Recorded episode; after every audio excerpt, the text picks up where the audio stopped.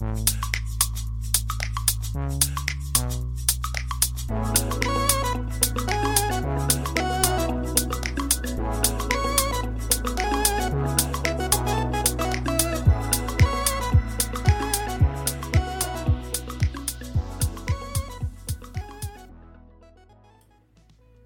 迎收听日本排球腿光部，我是来自 Park 新手村的多喝水。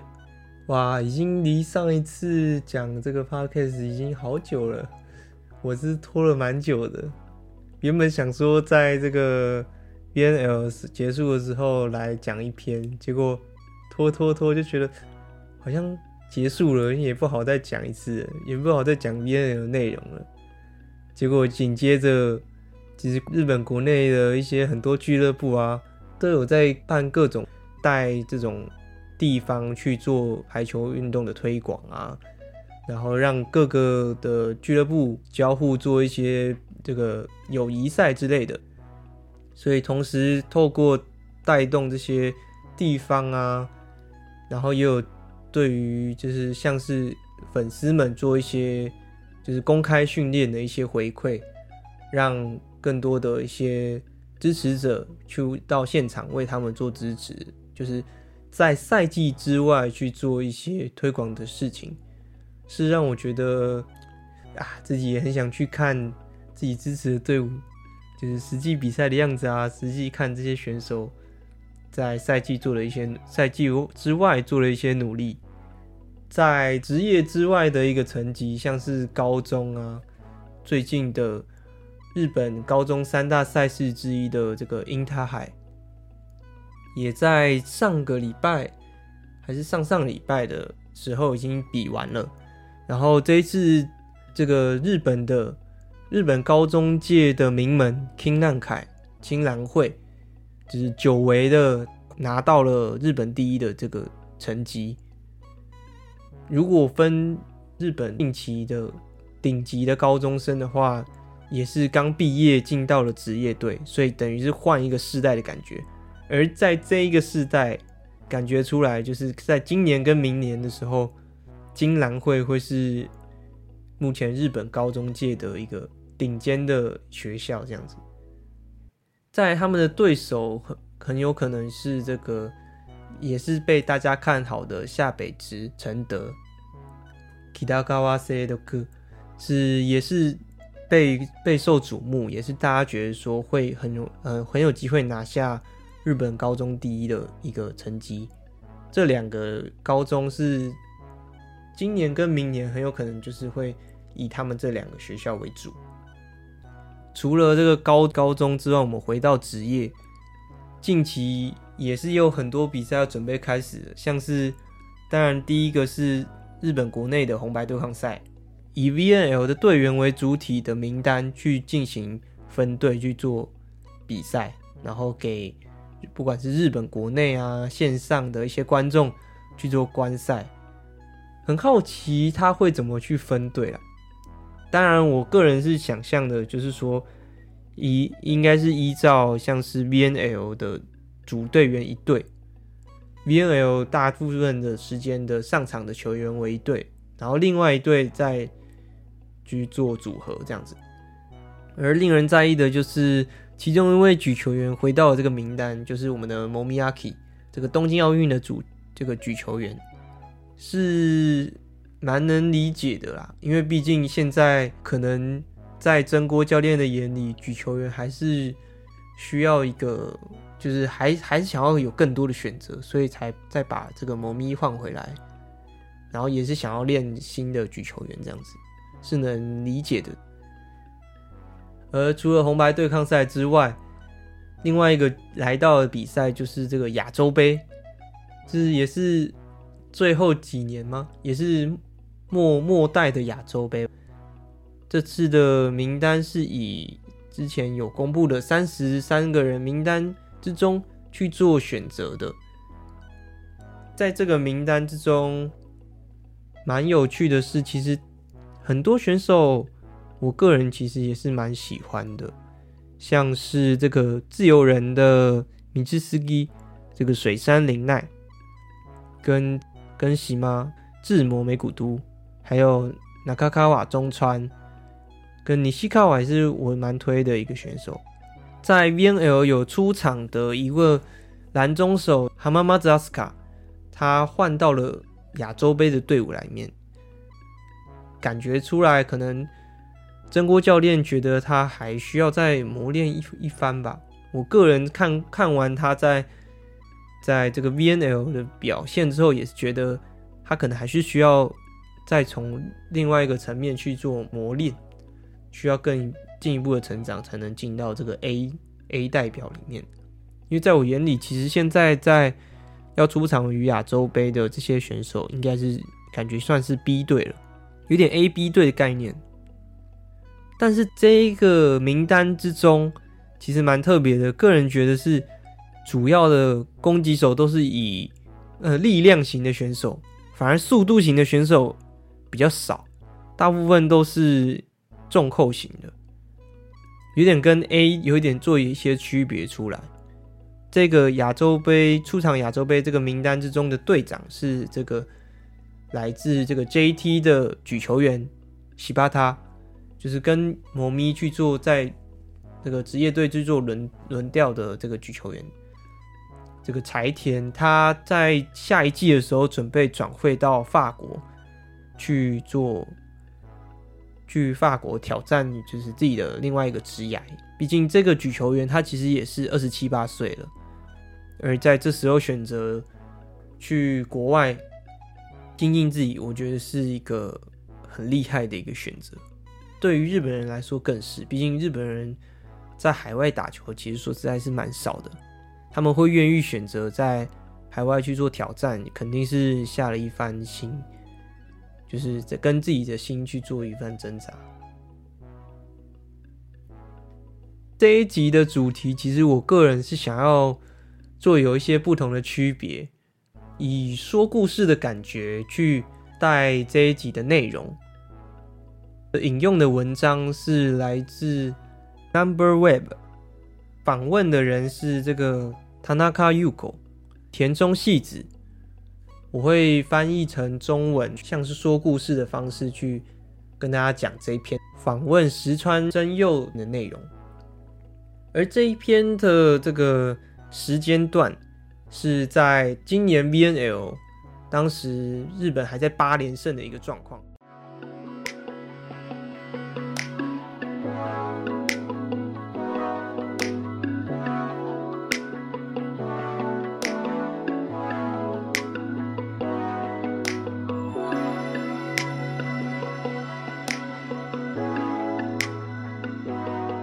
目前二零二二 VNL 八连胜，参加的十六个国家、十六个队伍之中，只有日本目前是无败，朝着首位去前进。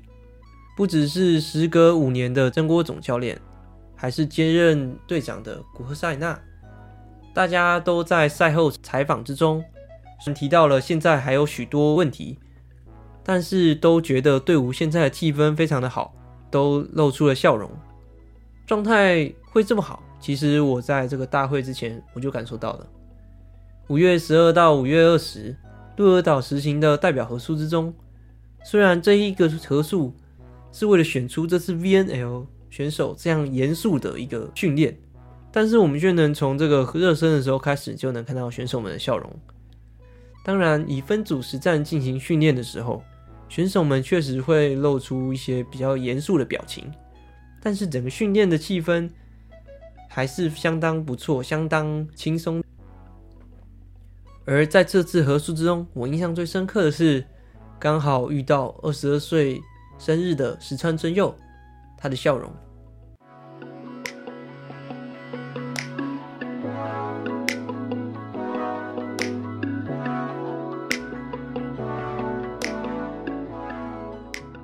今年其实一直有一个目标。就是想要培养一个兴趣。说到要成为一个成熟的女性的话，应该就是料理了吧。从国小开始就接触排球，在国中、高中时候都有全国大赛的成绩。高中毕业之后就出场于二零一九 U 二十世界锦标赛，甚至挑战海外高一个世代选手，但亚洲杯也是拿下冠军，在之后被选入日本代表，出场于世界杯跟去年的东京奥运。拥有如此豪华战绩的选手，却说了一句看似玩笑的一句话：“诶，如果我没有排球的话，我还真不知道自己能做什么呢。”但这却是他真正的心里话。能作证的是，他在高中时代下北池承德的同期，一起进入东丽箭的野吕佳男子。嗯，在疫情期间，其实不管是联赛还是休假的时候，大家基本上都是待在宿舍的啊。大部分都在房间里过得蛮开心的，能找到自己其他打发时间的方法。但真佑却完全没有办法。他光想到自己可能不足的地方啊，就开始在房间里面看一些排球影片，或者是做伸展，没有什么其他的兴趣。他也常因为这一点，然后被我们 大家笑。访问真佑的时候，他说到他的兴趣，诶，如果真的要说有什么兴趣的话，应该就是料理吧。像是你看哦，我们有优格跟坏菜，其实就只能做一个很完美的料理，不只是很好吃，我们连这个营养的摄取都要考虑进进去。这样二十二岁的他，对于兴趣的渴望，不只是因为逐渐变得成熟，还有其他的原因。嗯，我真的是不太会切换工作跟休息这两者之分诶。所以我在想，如果我有什么其他的兴趣的话，或许我能在休息的时候更放松吧。在萨摩川内的合宿，虽然看到他大部分时候是开心的，但是还是能看出他的不安。虽然我一直告诉自己，状态就算没办法一下子调得很好，也没有关系，慢慢去调就好了。但是我。注意到周围一个一个厉害选手的时候，就会陷入说“哦，不想输”的一个想法之中。就算告诉自己不要去想，也没有办法甩掉这个念头。有时候会想说，如果能做出一次成果的话，是不是会有什么改变呢？但这果然是很难的吧？去年夏天东京奥运韩国站的第四局。对他来讲是一个不想提起的回忆，但也让他切身了解到了转换心情的重要性。这一战对于双方来讲都是不能输的一战，在两队各拿下了两局，迎接来了第五局，比分是十四比十二。日本的赛末点，再拿一分的话就能赢了，而刚好是石川在前排的轮次。再拿了一分的话，就能进到决赛了。无论如何都要拿下。在这样的气氛之下，反而适得其反。嗯，无论是我自己还是周围，其实都觉得说这一定要是要拿下来的吧。但我因为这样子，反而陷入了迷茫。我反而有点不知道怎么办。比赛到中盘的时候，我打斜线一直都是有效的。那我下一个。也就是这样打吧，但是又觉得说对手或许做好应对了，那我还是改直线好了，就陷入这样子想太多，反而变得半吊子。眼前是篮网比较低的举球员，对手的篮中手有跟上来，所以即使这样也要打斜线吗？还是瞄准对方的手呢？虽然对方没有注意到，但但变得不是自己决定要怎么得分的了。反而是一直注意对手可能会怎么做，然后就没有办法果断的下决定。这样回想起来，至今为止，我到这样的一个情况的时候，都太天真了。平常不太会去在意对手是怎样，所以要怎么做之类的。结果就陷入这样的状况的时候，反而会特别在意，结果就会用太多的力气，攻击就变得。不像是平常一样了，不只是东京奥运的时候，在东丽箭的时候也是一样。越想着我越要得分，结果就会越使用蛮力，没有办法在关键时候赢下来。陷入这样的困境的时候，我真的不太知道要怎么转换心情。这件事情一直都困扰着我，而不知道是什么因缘巧合，这支队伍面对到的首战就是东京奥运曾面对到的对手韩国。嗯，认真说的话，真的不想遇到他们。如果面对到相同的场面的话，就会很在意。但是我知道，光有这样的想法的时候，我就已经陷入这样负面的想法了。所以我尽可能不要去想。可是，可是我不要去想的时候，我就已经开始想了。一旦面对到韩国队，可能就会有这样的想法吧。果然，这个对我来说就是这么大的一件事吧。但是真锅教练注意到了。石川的压力跟不安。哦，我基本上是一个正面的人啊。我是觉得这一次首战的韩国战是一个非常好的机会。如果这次的事件在真佑的心中没办法散去的话，我就是想要让他抹去这心中的阴影。而且，即使韩国战不是首战，对于现在的队伍来说，韩国战就是在这次大赛中最重要的一场比赛。在这场比赛，石川以先发出场，作为古贺的对角，结果是得分是场上的第二高分，十四分。特别是第二局，石川拿下了赛末点，这场比赛也是以三比零直落三赢下了这场对局。赛后访问时也露出了笑容，也是说赢了真的是太好了，即使是通过画面，也能感受到他的喜悦。首先跨越了这个障碍，朝向了下一个目标。但在讲求胜负的世界，阻碍不只有一个，而是像山岳般一座又一座。现在的石川正面对到了新的挑战，状态正好的劲敌井上爱里沙。虽然第二战的德国战也是以先发上场，但是攻击没有办法突破对方的拦网，得分停在了七分。被连续拿下来两局之后的第三局，被换下来，换上了井上阿里沙。这位与石川同样拥有丰富的青年队国际赛经验的井上，十分擅长利用对方的防守，瞄准对方的拦网。这场比赛做出了回应，改变了场上的流向，更在第五局的时候作为关键的 key player，逆转了这场比赛。更在第三战的多米尼加战中，以先发上场，拿下了队中的最高分二十六分。状态很火的井上，对于连胜中的日本来说是一个很大的武器。但不管谁都有状态好、状态不好的时候，不管是以发球还是以拦网替补井上上场，代替井上上场，其实只是一分，都是充分完成了换人的任务。所以也没有时间感到沮丧。虽然说来简单，在这个胜负的世界，并非那么容易。以三比零赢下第六胜的保加利亚战，第三局的十六比十一，在日本领先五分的状态下，石川换上场了。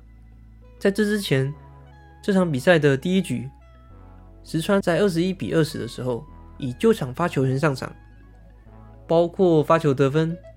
连续四个得分，状态正好。不管如何，这是一个取回自信的好机会。虽然稍微拿下了一些气势，但这次上场负面的情绪似乎盖过了那份自信。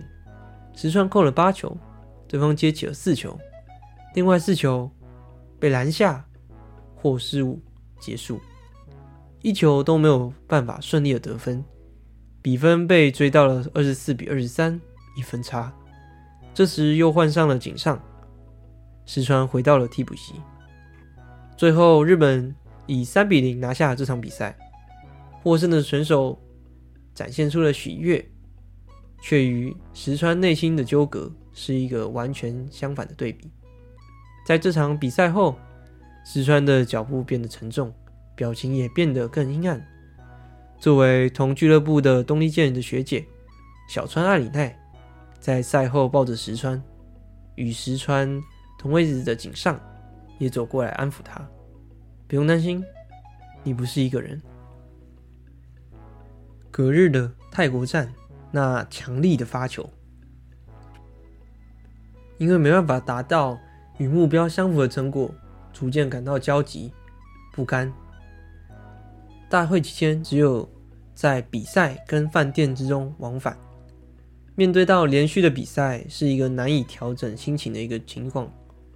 但在这严峻的状况下，也看到了一战曙光。保加利亚站的隔天，泰国站第一局的中盘，石川在十八比二十落后的状况下，以救场发球员上场。他在赛前留下了这一句。我希望自己能做出改变场上气氛的发球，即使只是一点点。而结果接续着中国站石川的发球，连续六次的得分，展现出了言出必行，将队伍导向了胜利的道路。即使在有限的出场机会，确实的留下成绩，也因此获得自信。如果又陷入了迷惘困境，逃避也没关系。看看料理的影片就好了。如果有新的相遇的话，也许也会成为他自己在寻找新的兴趣的契机。即使这个开始只是如何煮出好吃的花椰菜也可以。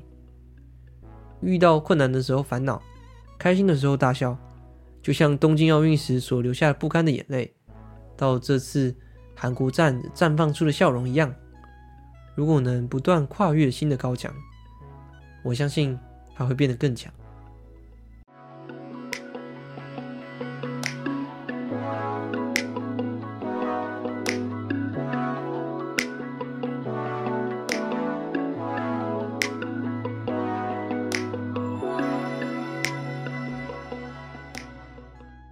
当时真的蛮有感觉的，不管是在看到了，像是在看到了这个。石川被拦下来，没办法得分，发现哇，比赛即将要被翻盘了。当时一方面有对于这个可能会输球感到慌张，另外一方面就是感觉到石川很为他感到觉得很可惜，感同身受的一个场面，所以我才想说跟大家分享一下这一篇。文章，因为我就是觉得，如果有看这一次 BNL，然后有关注石川真佑的话，真的会觉得也会很有感吧。我是这样觉得，就是一直很期望他的状态能回来，或是能突破到下一个领域一个阶段，成为真正日本代表其中一个王牌。当然，他在这一次的 VNL 像是发球。真的是很多历历在目的画面啊，在发球上面做了很大的一个突破，在队伍里面相对来讲说已经算是发球非常重要的一个位置，所以要说他是在在这个名单之中必要的人选，我我觉得这是肯定的，他一定是在这个队伍里面不可或缺的一份子。